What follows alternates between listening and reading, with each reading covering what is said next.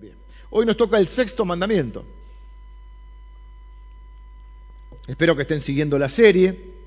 Eh, hoy nos toca un mandamiento bien cortito, pero bastante profundo para eh, pensar juntos y analizarlo juntos. El mandamiento que nos toca hoy es no matarás.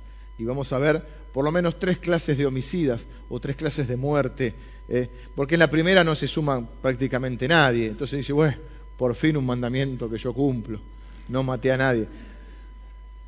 No te apresures, no te apresures a decir que lo cumplís. Yo me he dado cuenta que no lo he cumplido ya también. Así que hoy vamos a verlo. Dijimos los mandamientos tienen varias particularidades. ¿Cuál era lo que lo hacía único a los diez mandamientos?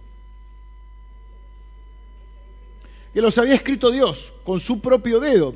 ¿Mm? Hay, eh, prácticamente el único pasaje, es el único que menciona con eh, total claridad que fueron escritos por Dios. No hay ningún otro pasaje en la escritura que diga que fue escrito directamente con el dedo de Dios. Aunque toda la Biblia obviamente tiene valor porque es inspirada por Dios. Eh, mencionaba en, la primera reunión que hay un, hay un pasaje donde una mano escribe unas palabras pero no, no da la afirmación que fuera la mano de Dios y no creemos realmente que fuera la mano de Dios, sino algún enviado del Señor. Son unas palabras a un rey que estaba haciendo las cosas bastante mal. Eh, algunos piensan que los diez mandamientos, bueno, como fueron escritos 3.500 años antes de Cristo, han perdido vigencia, ¿eh? pero vemos que nosotros somos los que envejecemos, pero Dios no envejece, Dios sigue vigente. Y quiero leerles algo que dijo Jesús acerca de los diez mandamientos, o acerca de la ley en general.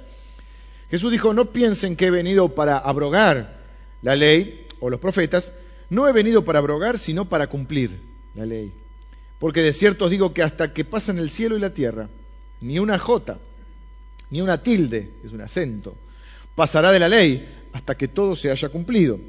De manera que cualquiera, miren lo que dice Jesús, de manera que cualquiera que quebrante uno de estos mandamientos muy pequeños y así enseñe a los hombres, muy pequeño será llamado en el reino de los cielos. Mas cualquiera que los haga y los enseñe, este será llamado grande en el reino de los cielos.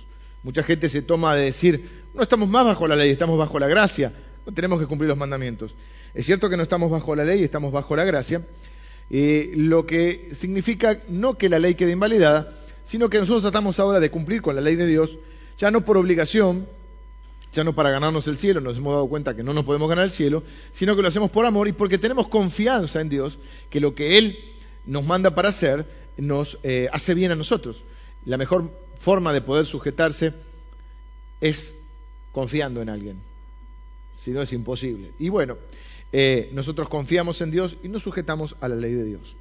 Eh, vimos también sobre estos mandamientos que una cosa que nos llama mucho la atención es que habiendo prácticamente medio mundo que se llame cristiano, no conocen la Biblia. Soy cristiano, soy evangélico de alguna rama, soy evangélico bautista, soy evangélico nazareno, soy de la Asamblea de Dios, soy católico apostólico romano.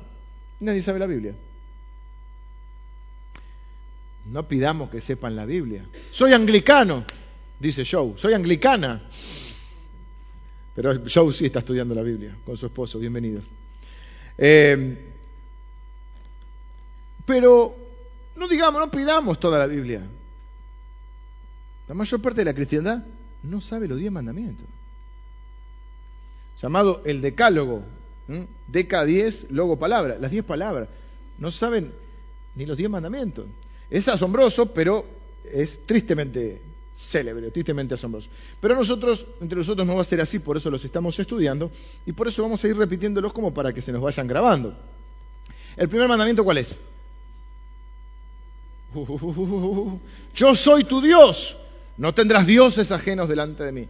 Yo soy el único verdadero Dios, no te hacen falta otros, yo soy tu Dios. Segundo mandamiento, no te harás imágenes ni en el cielo, ni en la tierra, ni debajo de la tierra, ni ninguna imagen dice, ni nada semejante a lo que está en el cielo, en la tierra, debajo de la tierra. No te postrarás ni las adorarás. Hicimos la salvedad que no tiene que ver con el arte. Si nos gusta el arte y apreciar el arte. Significa las imágenes en el marco o en el contexto de la adoración, no eh, no, nos hace falta eh, postrarnos ni adorar ninguna imagen, ninguna estatua, ni nada por el estilo. Tercer mandamiento. No tomarás el nombre de Jehová tu Dios en vano. Hay gente que dice muy livianamente, Dios me dijo, Dios me dijo. Pará, si Dios te dijo, esta es una cosa. Pero realmente Dios te dijo. Y si te dijo, ¿te dijo que lo dijeras? Y también dijimos no tomar el nombre de Dios en vano significa un balance entre la confianza con Dios, pero el respeto con Dios. Dios no es un par, Dios no es uno más. Dios se merece toda nuestra devoción, nuestro respeto y nuestra adoración. No es uno más Dios. Y además dijimos que no, tomemos el nombre de cristiano, sino vamos a llevarlo con la dignidad que el nombre se merece. Cuando nacemos tomamos el nombre de nuestros padres. ¿eh? y, estamos eh, determinados a mantener la honra de ese nombre. Lo mismo sucede con el nombre de Dios. No te llames cristiano si no lo vas a respaldar con tu vida. Número cuatro. Seis días trabajarás, más el séptimo será día de reposo. Hay un mandamiento que es el de descansar un día, pero el mandamiento de trabajar seis días. Que no trabaja, no coma, dice la Biblia. Esos cuatro mandamientos, los primeros cuatro, están referidos a mi relación con Dios. Porque el séptimo día de reposo es el día del Señor, dice la Biblia. Los seis posteriores están regulando las relaciones entre los seres humanos. Hemos visto el domingo pasado el primero de esos seis, que sería el quinto mandamiento, que es honra a tu padre y a tu madre, un mandamiento con promesa. ¿Cuál es la promesa? Largura de días, es decir, vas a vivir cronológicamente más días y además te va a ir bien. Ese es el mandamiento que tiene promesa, de honrar a nuestros padres o a quien haya cumplido la función hasta el último día de su vida. Y hoy nos toca el segundo mandamiento que regula la relación entre hermanos, que es muy, muy breve. No dice absolutamente más nada que esto. No matarás. Éxodo capítulo 20 se encuentran los mandamientos y Deuteronomio capítulo 5, que hemos enseñado que la palabra Deuteronomio quiere decir repetición, repitiendo la ley. Éxodo capítulo 20, entonces, en el versículo, eh, versículo 13 dice, no matarás. Vivimos evidentemente en un mundo violento. Los hombres, Dios nos ha hecho incluso más violentos que, que a las mujeres. Incluso hay una, hay una, eh, una estructura hasta hormonal, si se quiere, que nos hace diferente. Solo tenemos la testosterona, ¿eh? que nos hace un poco más agresivos, un poco más violentos, y yo creo que eso Dios nos, los, nos ha dado también para proteger y cuidar a nuestra familia. Ayer tuvimos un encuentro muy lindo con todas eh, las familias de los HM. Los HM son los chicos que tienen entre 12 y 17 años. Y vinimos con, vinieron con los padres, con las madres, con, con, los, la, con la familia, digamos, ¿no?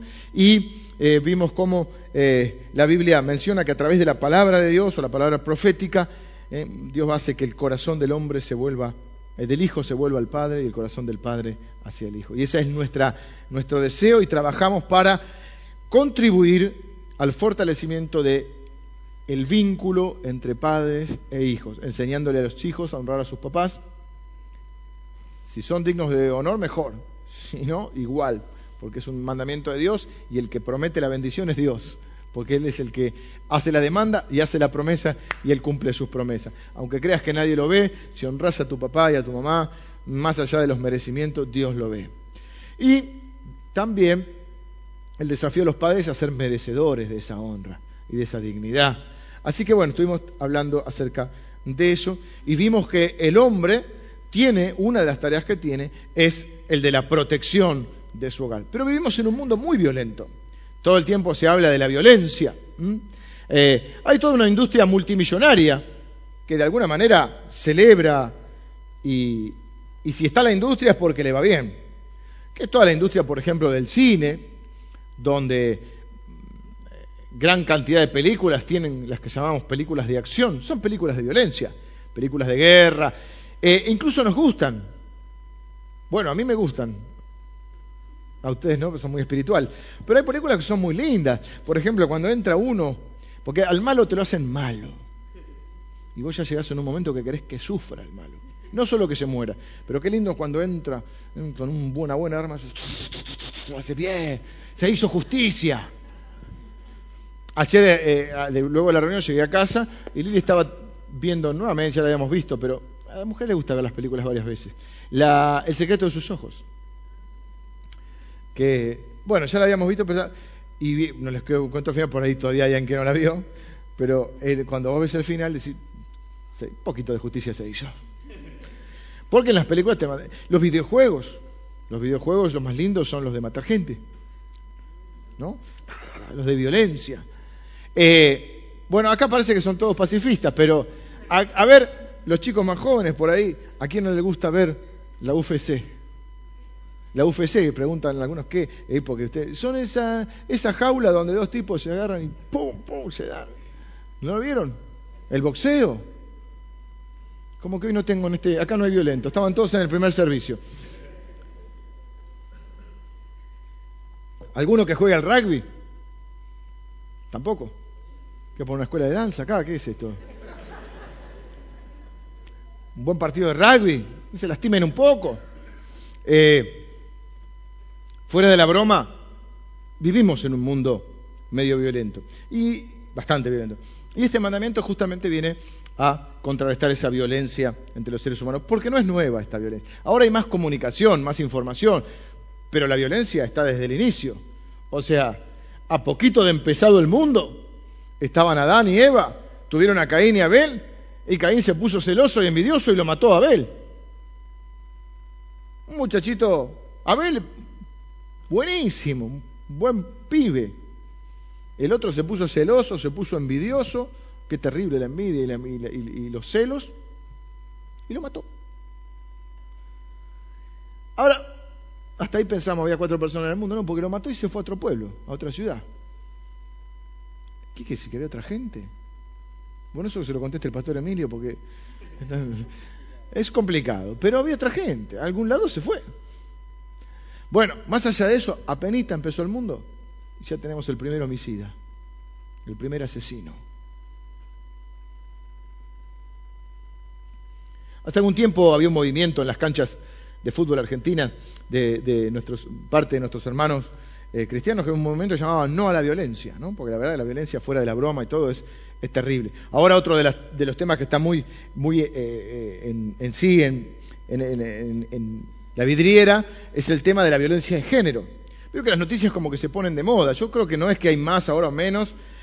Creo que lo que cambia es la comunicación. Entonces de repente se pone una noticia, bueno, están asaltando a los, a los jubilados. Plum, todos los canales con los jubilados. Eh, después está, tiran, en una época era que tiraban a toda la gente del tren. ¿Se acuerdan de esa época?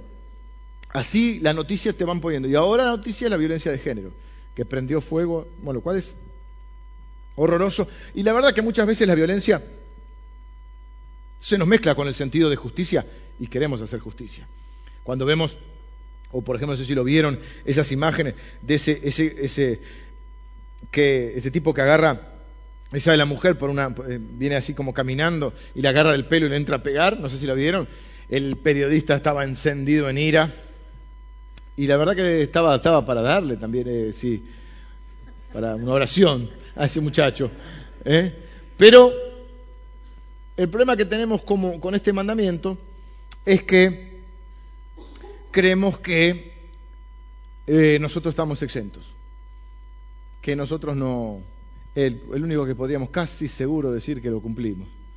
Y la mala noticia es que ni ese.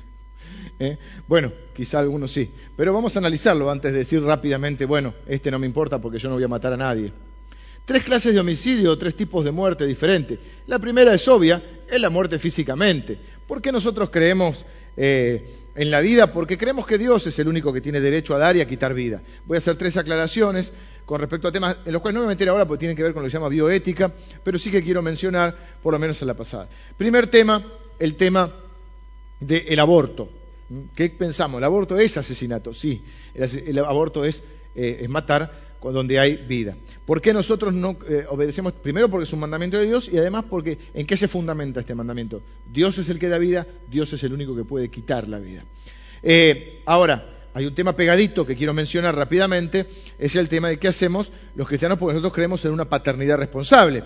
Es decir, creemos que no podemos tener toda la cantidad de hijos que sea, si no vamos a poder hacernos cargo de ellos. Entonces, nosotros, eh, eh, particularmente, creo eh, que se pueden utilizar métodos anticonceptivos. Ustedes saben que mucha parte de la cristiandad no permite este, o condena todos los métodos anticonceptivos, salvo el, el, de los días, que casi ni es un método, es muy, muy complicado. No es muy complicado, es muy... puede fallar, dijo Tuzán, puede fallar. ¿Cuál es nuestra postura en general? Y mi postura en lo particular es, si está eh, avalado, pienso yo, la posibilidad de utilizar métodos anticonceptivos, no métodos abortivos. Es decir, aquellos que impidan la concepción, no aquellos que ya luego de la concepción interrumpan eh, eh, el, proceso natural de la vida.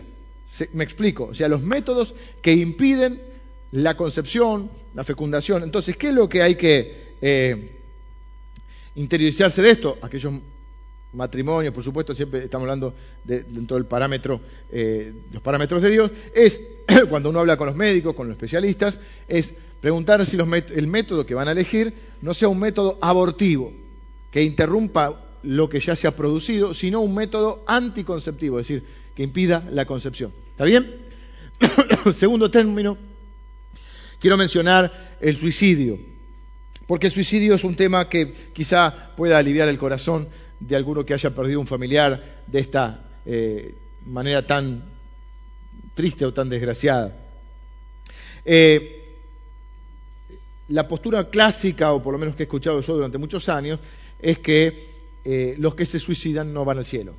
Eso lo decían mucha gente convencida por el hecho ese de que solo Dios puede quitar la vida cometiste el pecado, como de los pecados te puedes arrepentir, pero si no te puedes arrepentir porque cometes ese pecado y te morís, entonces ese era eh, el, argumento que utilizaban algunos. Mi, postura es un poquito más benévola, eh, en este, es una opinión personal, no significa que todos tengamos que pensar igual. Mi postura tiene que ver con que me parece que una persona que llega a una instancia de suicidio es una persona que no está eh, con todas las facultades mentales en ese momento no está, eh, porque una persona sana no, no, no, comete un suicidio. Por lo tanto, eh, sería, a mi modo de ver, catalogado como inimputable, como una persona que cuando no está en, en todos, en, en la plenitud de sus capacidades mentales, la justicia lo declara inimputable.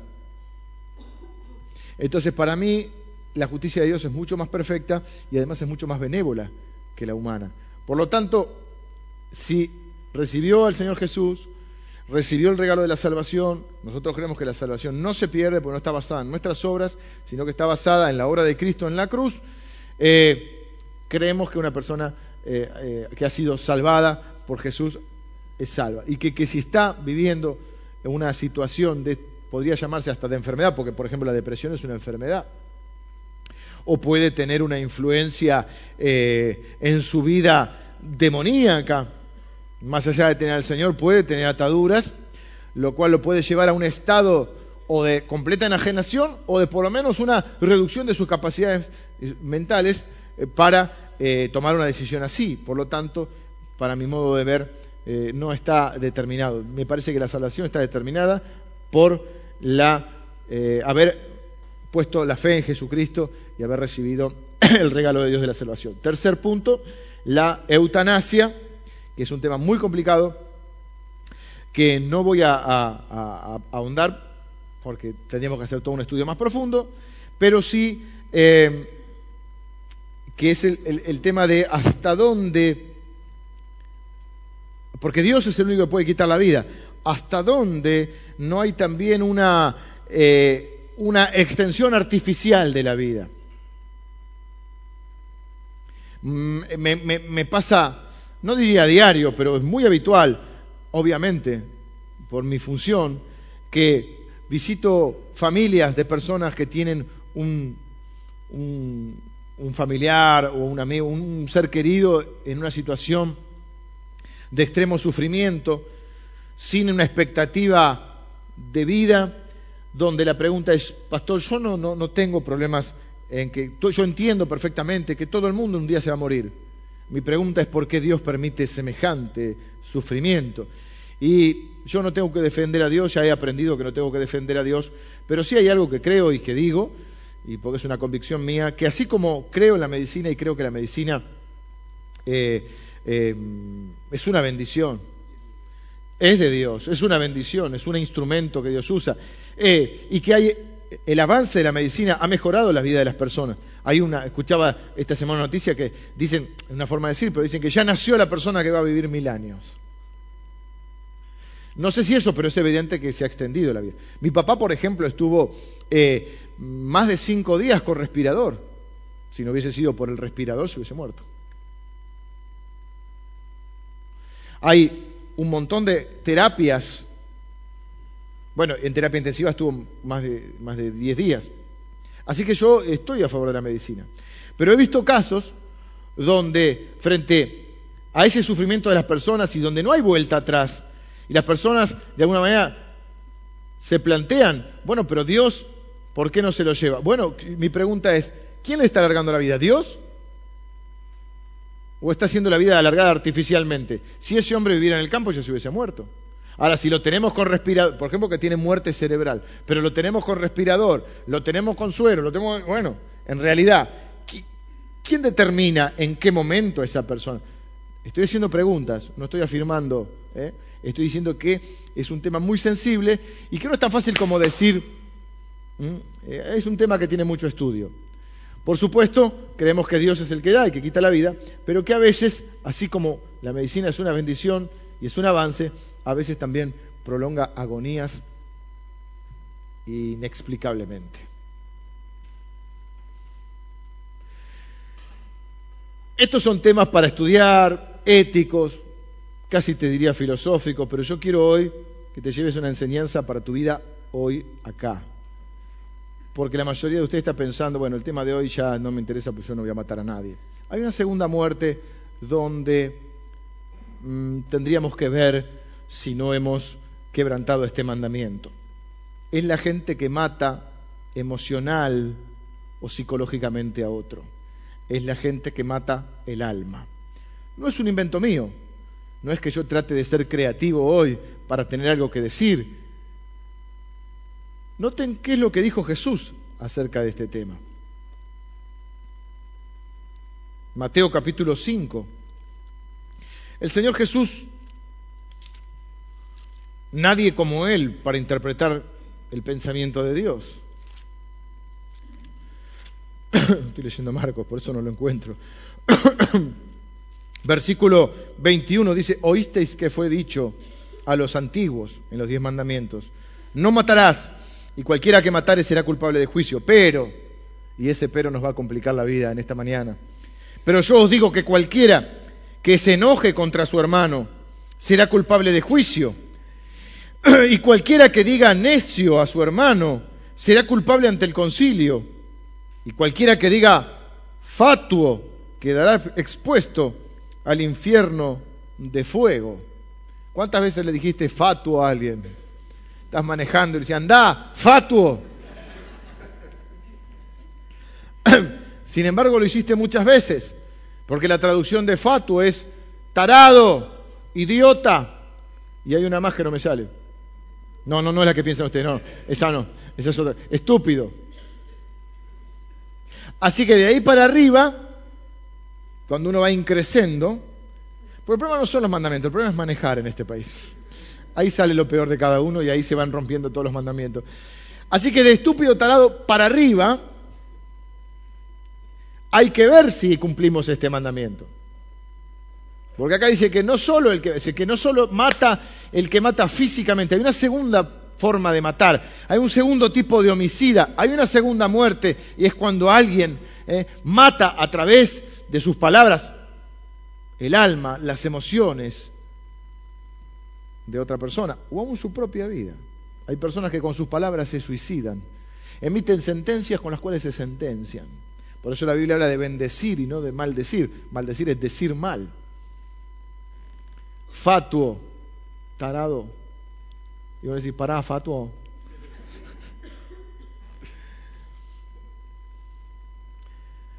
la Biblia tiene varios pasajes que hablan acerca del poder que hay en nuestras palabras. Mucha gente lo toma mal y lo toma como algo mágico. Yo lo voy a tratar de, explicar en esta mañana. Algunos proverbios que tenemos, Gema. Dame alguno, por ejemplo, este. Mira, hay hombres cuyas palabras son como golpes de espada. ¿Qué hace una espada? Hiere y mata. Mas la lengua de los sabios es medicina. Tenemos otro que no te lo di de proverbios, ¿no? Que es Proverbios, creo que 21.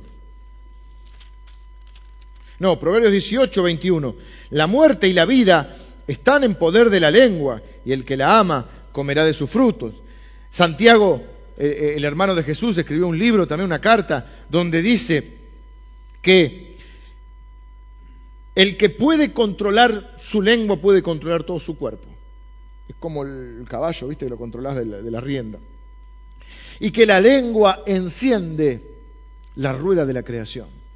De ahí algunos se han tomado, equivocadamente para mí, yo creo en las declaraciones de fe, porque hay un mundo espiritual el cual eh, nosotros podemos tomar autoridad de parte de Dios y hacer declaraciones de fe, pero no como fórmula mágica. Ese te dice declararlo, declarar, bueno, sí, lo tenés que declarar, pero lo tenés que solventar, sustentar con tus acciones, no es solamente declarar. Y declaro prosperidad, pero te quedas tirado en la hamaca del fondo de tu casa, no va a venir la prosperidad. O sea, se declara y se acompaña con una vida, por eso nos da autoridad para hacer esa declaración de fe. Si no queda en una fórmula mágica. Los hijos de Ezeba se llamaban, no de Seba, sino de Ezeba, escucharon que el apóstol Pablo reprendía a los demonios en el nombre de Jesús. Entonces fueron endemoniados y les dijeron en el nombre de Jesús, del que predica Pablo, y los quiso echar fuera. Los demonios lo miraron y le dijeron, excuse, excuse me, excuse me, pardon, Sorry, a Jesús lo conocemos, a Pablo lo conocemos, a ustedes no lo conocemos. Y los demonios hicieron, se salieron de eso y se le fueron al, humo. Quedaron todos demoniados. Porque no es una cuestión de una declaración mágica, es de una autoridad que viene con esa palabra. Tenés que tener la autoridad para poder eh, hacer esa declaración de fe. Pero es cierto que hay mucho poder y dice que la, vida y la muerte están en poder de la lengua. Es decir, nosotros tenemos, en, bueno, Dios creó el mundo a través de, dar órdenes. Háganse los cielos, hágase la tierra, sepárense la oscuridad. Dijo Dios, usted ve la creación en Génesis capítulo 1 y todo eso son órdenes de Jesús. Dijo Jesús a la tierra, al mar, produzca seres vivientes.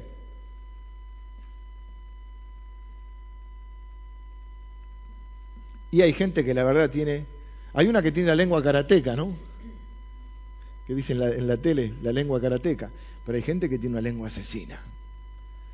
Y con nuestra lengua, o con nuestra manera de hablar, eh, normalmente dañamos a las personas más cercanas.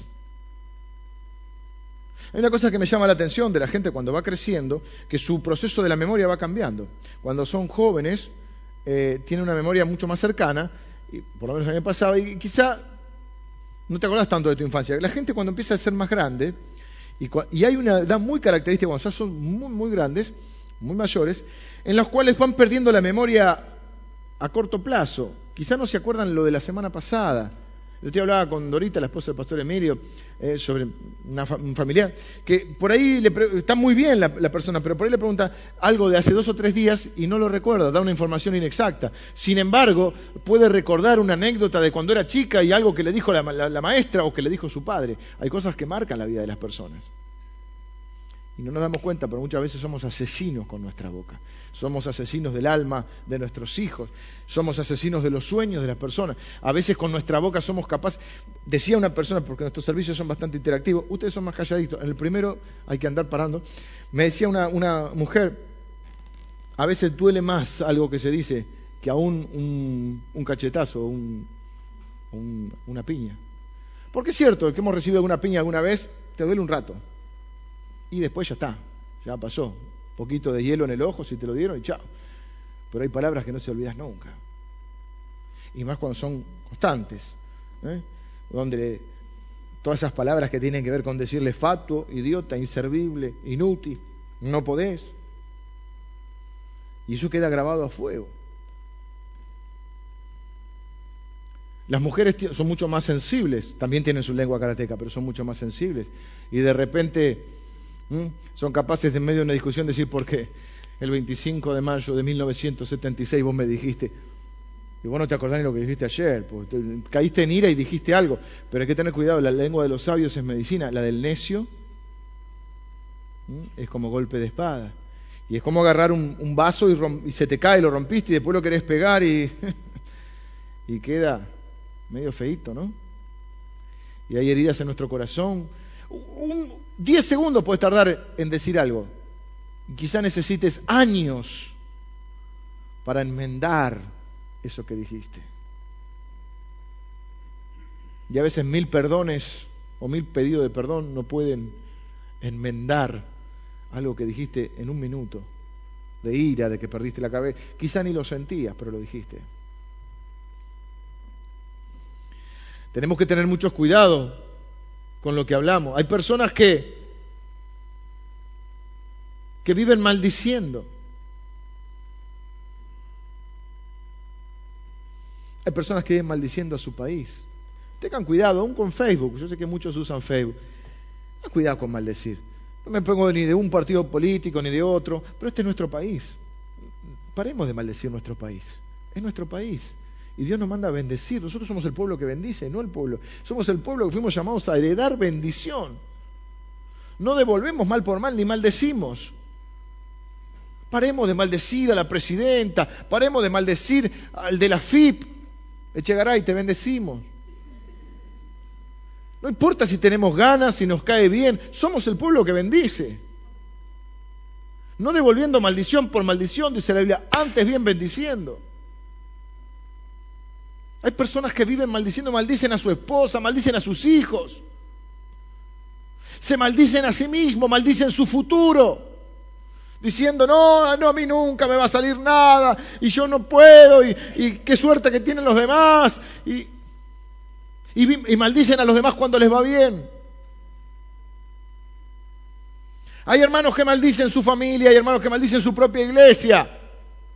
Viven maldiciendo su iglesia y después le dicen a sus hijos, anda a la iglesia, querido nene. ¿Cómo va a ir a la iglesia? Te escucho maldecirla. Hay hermanos que maldicen otras congregaciones. Nosotros bendecimos a todos nuestros hermanos que predican a Cristo. A veces uno se entera de cada cosa. Diciéndole a alguien, no vayas a esa iglesia. ¿Cómo va a decir uno que no vaya? Alguien que no vaya a una iglesia. Es de Dios eso. Salvo que diga, bueno, se está metiendo en, qué sé yo, en el mundo del ocultismo, satanismo. Si va a una iglesia que predica a Cristo, antes que no vaya a ninguna, que vaya a esa iglesia si está feliz ahí. ¿Cómo podemos maldecir a nuestra otra iglesia? Es de locos. Y estamos matando la fe de esa persona. Una persona dice, no, porque fui a tal iglesia y me gustó los hermanos, el pastor, ah, no, pero ahí, pa, pa, pa. Con tu boca empezás a maldecir, estás matándole la fe.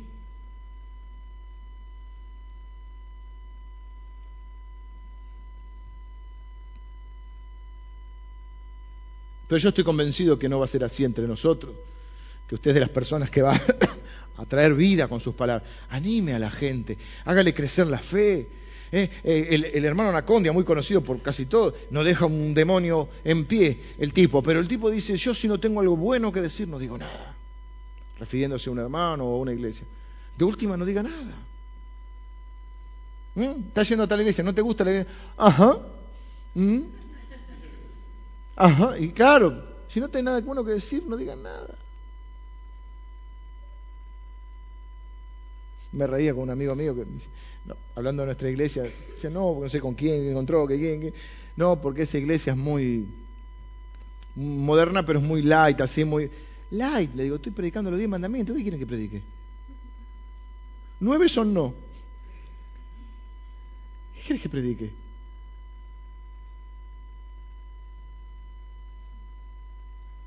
Esa facilidad para prejuzgar y, asesinar con nuestra lengua. ¿Tenés prejuicio con algo? Andá y conocelo. Fíjate. Si estás tan seguro para ir. Y Tercera forma.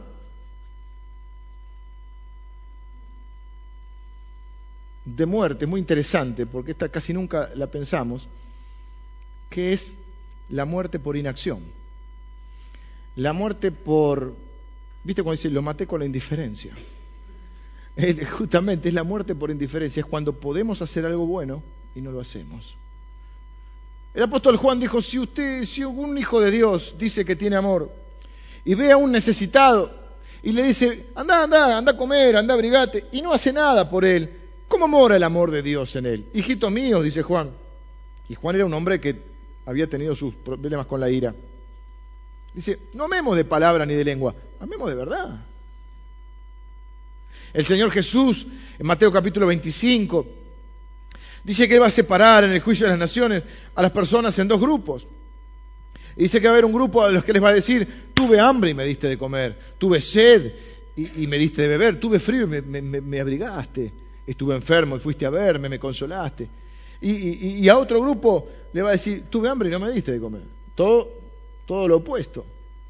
Y entonces dice que estos preguntarán, Señor, ¿cuándo te vimos hambriento y te dimos de comer? ¿Cuándo te vimos eh, eh, enfermo y te visitamos? ¿Cuándo te vimos eh, con frío y te abrigamos? Y Jesús va a decir, de cierto, cuando lo hiciste para uno de mis hermanos más pequeños, a mí me lo hiciste. Hay una muerte por inacción donde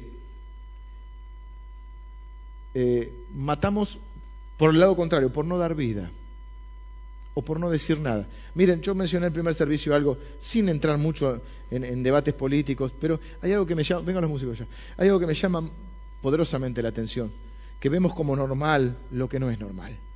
Entonces vemos la tele y vemos cómo mueren como racimos en el oriente, porque un supuesto presidente democrático de Estados Unidos, en nombre de Dios, mata a la gente inocente porque él dice que tiene alguna especie de misión cristiana. estamos acostumbrados en nuestro país, y lo hemos visto, decir que teníamos represores y genocidas que iban a misa. Esto no van a misa, esto van a la iglesia evangélica. Y bombardean millones de niños y de mujeres porque hay un supuesto dictador. Pero, linda manera de combatirlo y lo vemos como natural. No, no, total son musulmanes, son personas, viejo. Como si mañana se le ocurriera que no les gusta nuestra presidenta y vienen y nos bombardean. Dijo Luther King, no me molesta tanto el grito de los violentos o la maldad de los malos, por así decirlo. Lo que me espanta es el silencio de los buenos, o algo así. Y vemos eso y no decimos nada. Y después hombres como estos se paran y dicen, en Dios confiamos. En nombre de Dios se hicieron las cruzadas. En nombre de Dios fue la conquista. Ojo, no me estoy poniendo de un partido de otro, estoy diciendo del el espantoso silencio de la cristiandad frente a todos esos crímenes. ¿Qué? ¿Son menos crímenes? Porque total la otra gente está lejos y piensa diferente. Estos días pasados, cambiando de canal, agarro un canal, tengo DirecTV y nunca entendés qué canal estás viendo. Engancho uno que estaba, eh, eh, el, de, el de American Idol, eh, Simon, pero no sé de qué país era el programa, porque hay varias versiones. Pasa un morochito, cara de árabe, típica nariz de árabe, no miren la mía, y le faltaban los dos bracitos y las piernas, venía así, ¿no? Chacho de unos veintipico de años. ¿Viste? Eh, antes de que cante te pasan como un video de quién es esa persona. Al pibe lo bombardearon en Irak, a él y al hermano.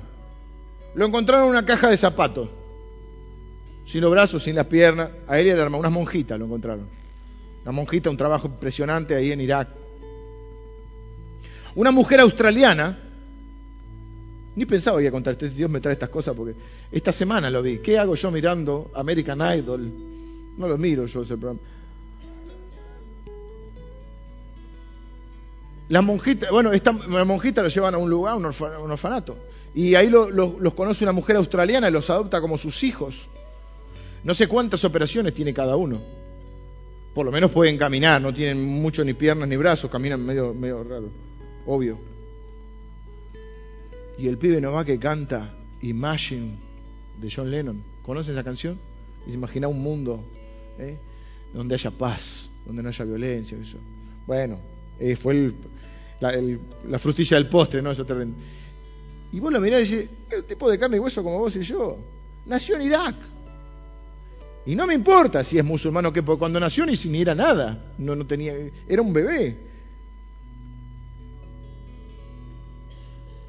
Y vemos a diario la violencia y la muerte. Eso no pasa, eso no, no, no, no, no nos afecta. Mucho más cerca, vemos una necesidad que las hay, vivimos a diario, no podemos cubrir todas, es cierto. Pero por ahí en vez de estar siempre despotricando, ¿y qué hace el gobierno? ¿Y qué hace eh, el municipio? Y es cierto, y quizás no hagan nada y quizás sus responsabilidades eh, no las cumplan, pero ¿qué hago yo?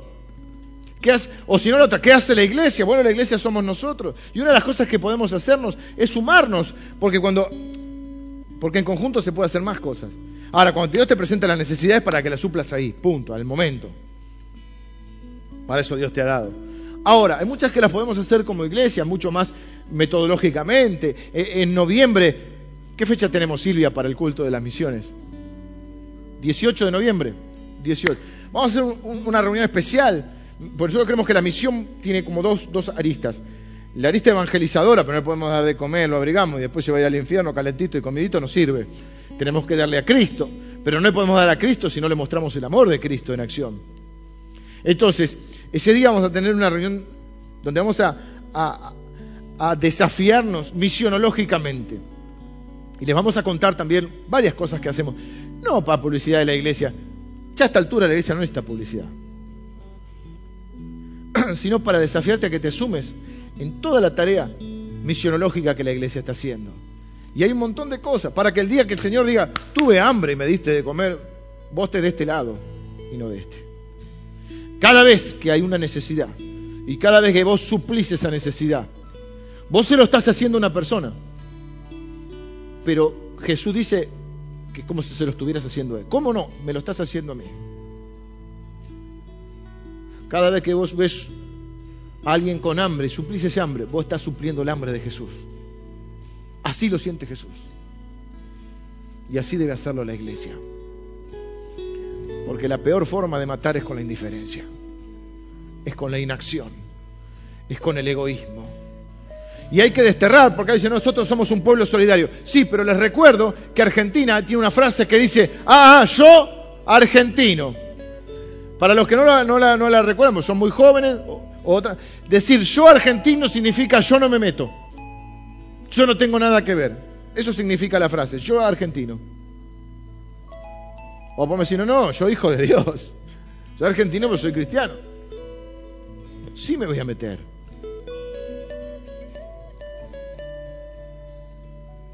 Porque lo que nos va a llamar la atención, o le llama la atención a Dios, no es la maldad de los malos, es la inacción de sus hijos.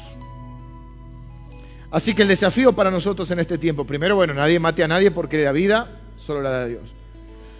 El segundo desafío es pedirle a Dios sabiduría para tener lengua de sabios, que traiga salud, medicina, traiga vida y no muerte. Como dice un predicador, hablaré palabras de vida y no de muerte, de salud y no de enfermedad. Porque en mi boca hay un milagro, siempre dice así antes de predicar. Que con tus palabras le dé vida a tus hijos, con tus palabras les dé vida a tu, familia, a tu matrimonio, a tus papás, no como una declaración mágica, sí como una declaración de fe, como que tus palabras sean palabras de aliento, de consuelo, de afirmación, de amor. Que si vas a hablar, habla bien, si no, no hables. Si vas a hablar de tu familia, de tu iglesia, de otra iglesia, de quien de tu vecino, habla bien, si no, no hables.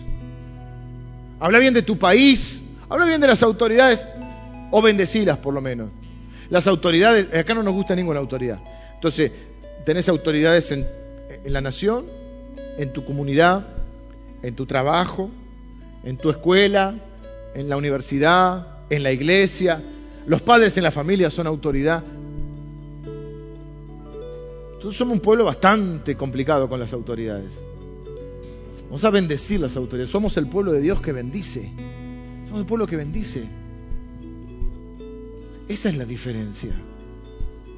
No significa avalar ni estar de acuerdo. Significa bendecir. Es otra cosa. Vamos a orar. Señor, yo te doy gracias por tu palabra, Señor. Padre, tu palabra dice que nosotros tenemos la mente de Cristo, Señor. Yo te pido que esa mente eh, eh, esté en plenitud en nuestra vida, Señor. Que podamos cada uno de nosotros comenzar a entresacar lo precioso de lo vil, Señor. Padre, quizá ninguno de nosotros sea un homicida físico.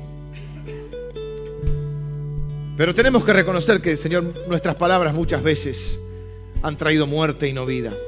Que hemos dañado, herido al menos con nuestra boca. Señor, danos lengua de sabios. Que nuestra lengua sea medicina, Señor. Padre, que de nuestra boca salga bendición. Somos tu pueblo. Somos tus hijos. Tú eres un Dios que bendice, Señor. Y queremos ser el pueblo que bendice. Señor, fuimos llamados, dice tu palabra, a heredar bendición. Estamos dentro del pacto que hiciste con nuestro, con nuestro padre Abraham de te bendeciré y serás bendición. Y nosotros nos reconocemos bendecidos pero Señor, queremos ser bendición, esa bendición que este mundo necesita. No podemos cambiar el mundo, pero podemos cambiar nuestro mundo interior y podemos comenzar a influir en el mundo que nos rodea, Señor. Podemos cambiar nuestras declaraciones sobre nuestros hijos. Ellos son bendición, ellos van a salir adelante, ellos sí pueden. Señor, podemos traer bendición a nuestro hogar, a nuestra familia, a nuestro, a nuestro matrimonio, Señor, a nuestros padres, a nuestros hermanos. Podemos ser, Padre, traer palabras de bendición y de vida a nuestra iglesia. Yo en lo personal, Señor, quiero bendecir a las iglesias hermanas, Señor, de nuestra ciudad. Padre, oro por cada pastor de cada congregación que predica a Jesucristo, Señor. Bendigo cada iglesia. Señor, te pido que les vaya bien, que tengan mucho fruto, que avancen y prosperen, que crezcan Señor, bendigo esta amada iglesia.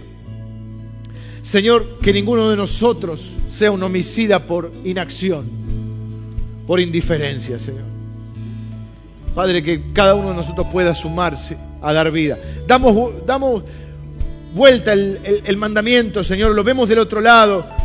Nos desafiamos no solo a no matar, sino a dar vida. A dar vida, Señor, con nuestra lengua, con nuestras palabras, con nuestras actitudes y con nuestras acciones, Señor.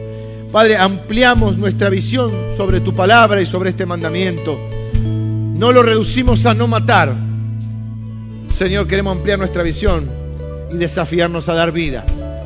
En el nombre de Jesús, que cada persona que recibe este mensaje en esta mañana sea un agente de vida. En el nombre de Jesús, quien nos ha dado vida a nosotros. Amén. Amén.